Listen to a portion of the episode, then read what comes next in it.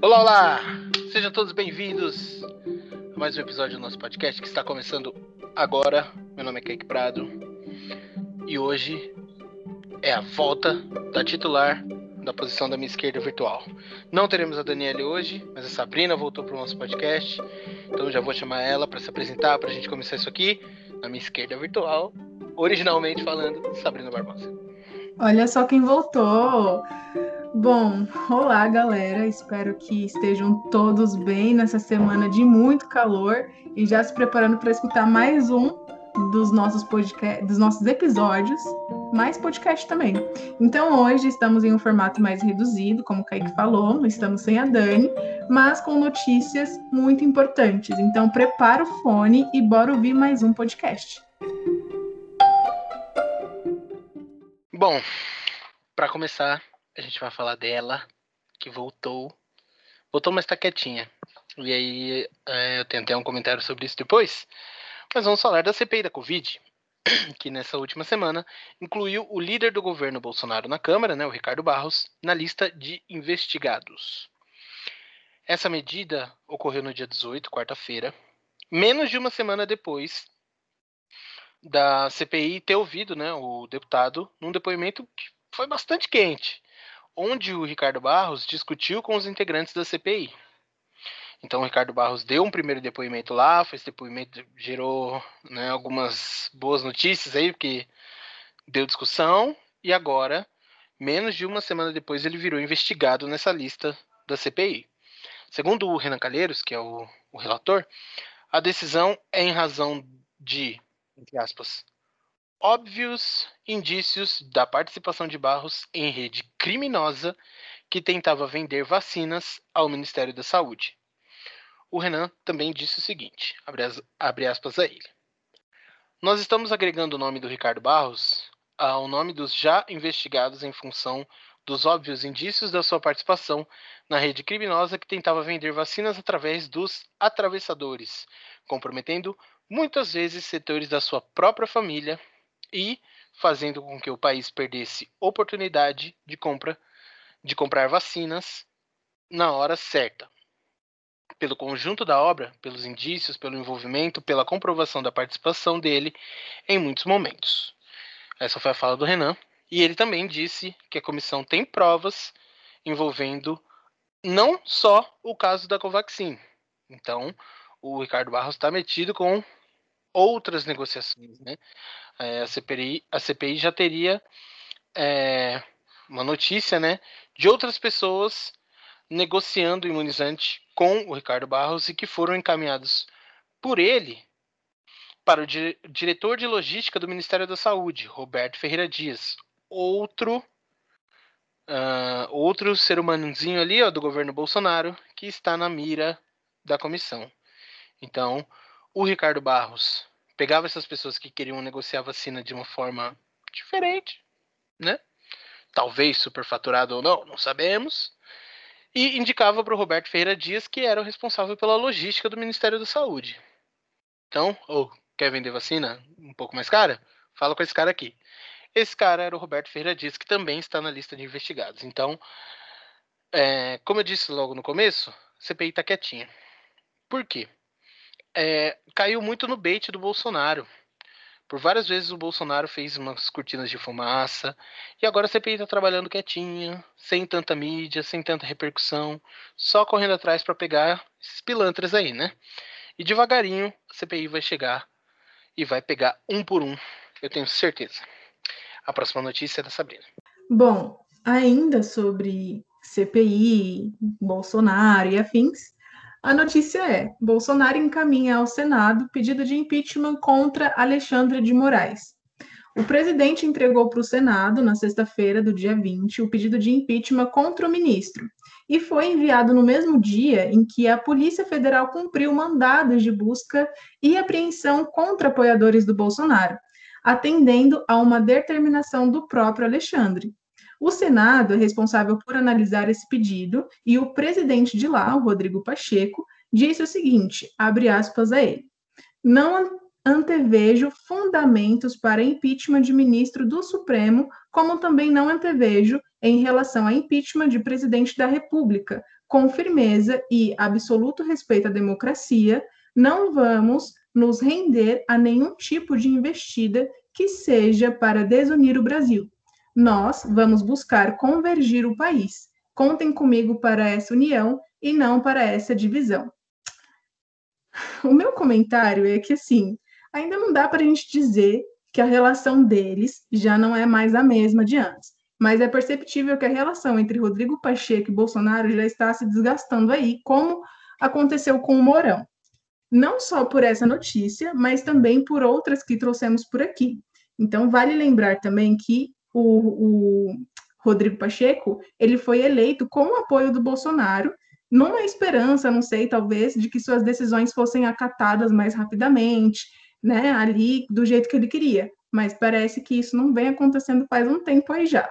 Então, a próxima notícia vai linkar com isso que eu trouxe e é do Kaique. Perfeitamente. Sabrina falou tudo. E é basicamente uma repercussão, né? O STF repudia o pedido de impeachment apresentado pelo Bolsonaro contra o Alexandre de Moraes. Então, é, foi uma resposta ao pedido de impeachment né, do Bolsonaro contra o ministro Alexandre de Moraes.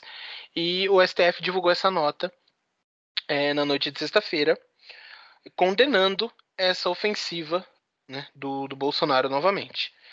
É, no texto, o STF diz repudiar o ato do excelentíssimo, excelentíssimo é ótimo, senhor presidente da República, de oferecer denúncia contra um de seus integrantes por conta de decisões em inquérito chancelado pelo plenário da corte, ou seja, é, o STF basicamente está falando assim: todas as decisões do Alexandre de Moraes, nós do STF fechamos com ele. Então, pera lá, Bolsonaro, ele não está sozinho. Todo o STF fechou com o Alexandre de Moraes. Talvez o Cássio Nunes tenha fechado um pouco mais a contragosto, sim, mas todo o STF está junto com o Alexandre de Moraes nessas decisões. Tá? A nota também diz o seguinte: o Estado democrático de direito não tolera que um magistrado seja acusado por suas decisões, uma vez que devem ser questionadas nas vias recursais próprias, obedecido o devido processo legal. Tradução: não, você não pode acusar um ministro do STF de tomar né, algumas decisões contra o seu governo simplesmente porque você acha errado. Você tem que provar isso. Então não adianta você simplesmente apontar o dedo e falar assim: você tomou decisões contra o meu governo, você está errado, merece perder o seu emprego. Não é assim que funciona. Não é assim que funciona. O Alexandre de Moraes tomou algumas decisões é, monocráticas, né? Ou seja, tomou algumas decisões sozinho, só ele, mas ainda assim, tudo que é feito no STF tem os outros ministros para falar assim, não, peraí, tá certo isso, tá certo isso. E é como a nota diz antes, todo, todos os ministros estão fechados com o Alexandre de Moraes. Então você não pode atacar um ministro simplesmente porque você acha que ele está errado. E é, exatamente isso. Essa nota mostra né, esse entrosamento dos ministros em resposta a esses chiliques do Bolsonaro contra o STF. Não é a primeira vez, não é só com Alexandre de Moraes. Já foi com vários ministros. E uh, eles foram notificados, né, o STF foi notificado ainda na, na sexta-feira, né, quando rolou o protocolo né, do, do Bolsonaro. E eles basicamente estão ignorando o Bolsonaro. O STF escolheu ignorar esses ataques do presidente ao invés de ficar tentando qualquer tipo de reconciliação. Eles já perceberam, já perceberam que não vai rolar reconciliação, que o Bolsonaro só age de acordo com aquilo que ele pensa, com o que ele acha que é certo, e as pessoas têm que seguir aquilo à risca, ou senão não prestam. E o STF desistiu. Falou assim: a gente vai fazer o nosso trabalho. Se você quiser continuar ameaçando, ameaça. E é isso. Todo mundo sabe quem é o lado certo nessa história. Então, a próxima notícia fala sobre. É, puxa um pouco um assunto que a gente trouxe aqui, né, um, já faz um tempinho, e é a Sabrina que vai trazer. É isso. Essa notícia vai deixar um pouquinho os petistas eufóricos. Justiça de Brasília recusa denúncia contra Lula em caso do sítio de Atibaia. A decisão da juíza Poliana Kelly Maciel Martins Alves seguiu o entendimento do STF, que considerou o ex-juiz e ex-ministro da Justiça Sérgio Moro suspeito nos casos envolvendo o ex-presidente petista, anulando todas as decisões tomadas pelo Moro nesse processo. A juíza federal rejeitou uma solicitação para que fosse iniciada uma nova acusação, já que parte significativa das provas foi invalidada pelo STF e com essa decisão o prazo de prescrição dos crimes seguiu contando e prescreveu. O ex-presidente foi sentenciado sob acusação de receber um milhão em propinas referente às reformas do, do sítio Santa Bárbara, em Atibaia, que está em nome de Fernando Bitar, filho do amigo de Lula e ex-prefeito de Campinas, Jacob Bitar. Segundo a sentença, as obras foram custeadas pelas empreiteiras OAS e Odebrecht. Em nota, a defesa do Lula declarou que a decisão, abre aspas, coloca fim a mais um caso que foi utilizado pela Lava Jato para perseguir o ex-presidente. Aqui eu gostaria só de explicar para vocês o que é uma prescrição penal, o que é uma prescrição dos crimes. Então, dentro do direito penal, a prescrição penal é a extinção do direito do Estado de punir alguma conduta considerada penalmente ilícita causada por alguma pessoa. Então, quando uma pessoa comete um ato considerado como um delito ou crime, abre-se a possibilidade do Estado, enquanto figura responsável pela manutenção da ordem social, de punir aquela pessoa de acordo com o que estipula a lei que determina que aquela ação é criminosa.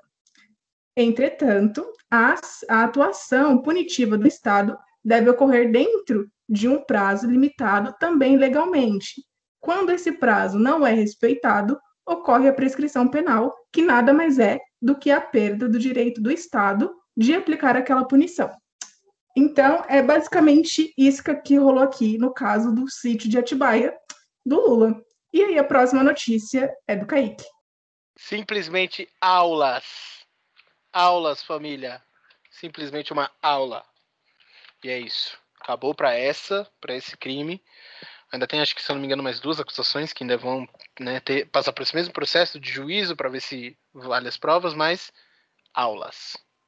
Sim, antes do Kaique passar para a próxima notícia, eu só queria divulgar que muitas informações como essa aqui a gente consegue acessar lá no ProJuris. Então, para quem ficou interessado em saber mais sobre prescrição, essas coisas, eu também busquei a fonte, ProJuris, é só acessar lá no Google que ele já vai dar, vai, já vai te dar todas as informações. É isso. Mais aulas. Toma. Bom, a próxima notícia é um pouquinho mais chateante, porque a gente espera né, que, bom, é, é difícil falar, mas a gente espera que pelo menos uma instituição vai estar do nosso lado, mas no final não está não. Uh, a próxima notícia é a seguinte: o chefe de batalhões da PM paulista convoca é, para o ato bolsonarista e ataca o STF. Então, o governo de São Paulo afastou o chefe do Comando de Policiamento do Interior da Polícia Militar de São Paulo. É, de novo, o governo afastou né, o chefe do Comando de Policiamento do Interior da Polícia Militar. O nome dele é o Coronel Alexander Lacerda, que estava convocando seus amigos, entre aspas, para a manifestação que vai acontecer no dia 7 de setembro em Brasília. Uma reunião do Comando Geral da PM foi convocada para hoje e pode determinar alguma outra punição para o Lacerda, para o Alexander Lacerda. E é, a defesa dele vai participar dessa reunião, né? Obviamente, ele tem o direito de defesa. Essa decisão foi anunciada depois de várias publicações do coronel, onde ele diz que o presidente do Senado, Rodrigo Pacheco, é um covarde, voltando para aquela notícia que a Sabrina deu, e fez o comentário dela, isso é um, é um outro indício de que o Rodrigo Pacheco e o Bolsonaro não estão não estão em pé de amizade, não. Claramente, o coronel aqui faz, né, se essa ofensa aqui ao Rodrigo Pacheco, chamando ele de covarde, É, ele também disse que o governador de São Paulo, João Dória, é uma cepa indiana, ou seja, chamou Dória de doença indiana. E o deputado Rodrigo Maia é. Uh, ele chamou. O, diz que o Rodrigo Maia é beneficiário de um esquema mafioso.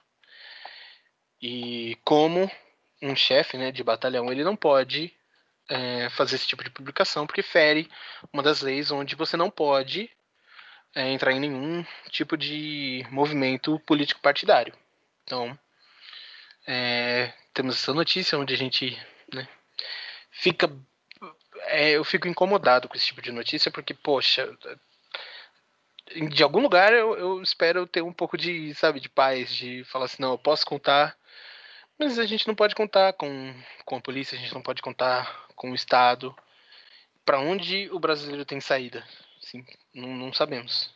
E é um, dói um pouquinho ler essa notícia, porque deixa a gente com medo. Esse sim é um medo real, porque é, é uma repressão que as pessoas que estão no poder vão dando, estão no poder dessas instituições, da polícia, do exército, vão dando indícios do que pode ou não pode ser um golpe. Assim, a gente fica com medo. Tem que ficar com medo mesmo.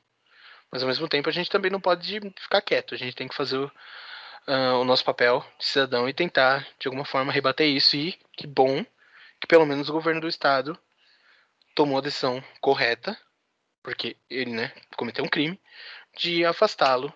E, bom, esperamos que outras lideranças não façam isso também, principalmente de instituições como Exército e Polícia Militar, enfim. É isso. Bom, pessoal, esse foi mais um episódio das nossas notícias que rodaram por aí essa semana e espero que a gente tenha conseguido passá-las muito bem para vocês. Muito obrigada por nos ouvirem até aqui. Não esquece de compartilhar o nosso conteúdo aí com a galera e até um próximo episódio. Um beijão. Bom, como sempre, muito obrigado a todos que nos ouviram até aqui. É sempre um prazer tra trazer essas notícias para todos vocês. Agradeço a Sabrina é, muito feliz por ela ter voltado. Muito obrigado a Dani, que está sempre nos ajudando. É, então, agradeço os meus parceiros de podcast, como sempre.